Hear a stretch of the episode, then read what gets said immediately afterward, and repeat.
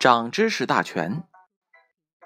为什么中国人把说大话叫吹牛？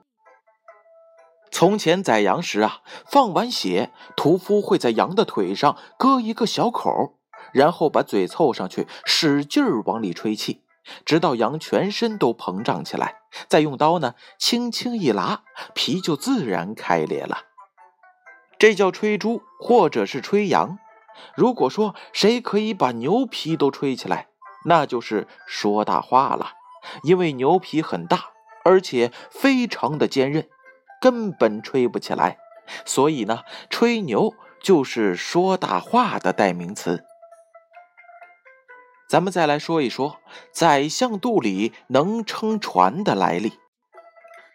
宋时，宰相王安石中年丧妻，续娶一妾，名唤。娇娘，老夫少妻的生活使得娇娘私下与年轻仆人偷情。王安石知道之后，本来是火冒三丈，但是一忍再忍，干脆在中秋节对诗的时候，又使娇娘讲出实话。但娇娘一句“宰相肚里能撑船”，让王安石深知其苦。随即赐银千两，送娇娘与仆人成婚。拍马屁又是怎么来的呢？一说是元代蒙古人有个习惯，两人牵马相遇，要在对方马屁股上拍一下，表示尊敬。二是蒙古族好骑手遇到了烈性马，便拍拍马屁股，使马感到舒服。随即乘势跃上马身，纵马而去。三是蒙古人爱马，如果马肥，两股必然隆起，所以见到骏马，总喜欢拍着马屁股称赞一番。哪壶不开提哪壶的来历？早年有父子俩开了一个小茶馆，知县白老爷是一个贪财好利的主。经常来白吃白喝，虽然父子俩受不了，有气，但是也没有办法。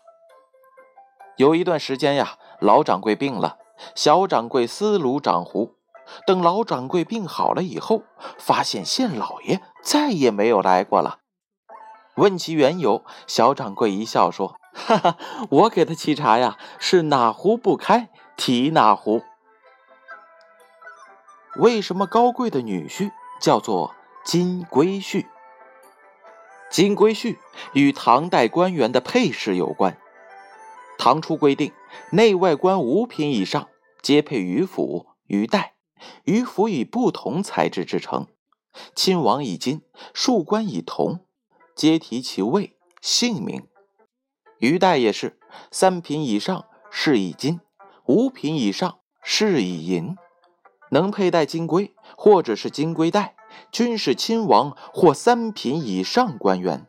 后世遂以金龟婿代指身份高贵的女婿。长知识大全，建勋叔叔先为大家分享到这儿，让我们下期再见。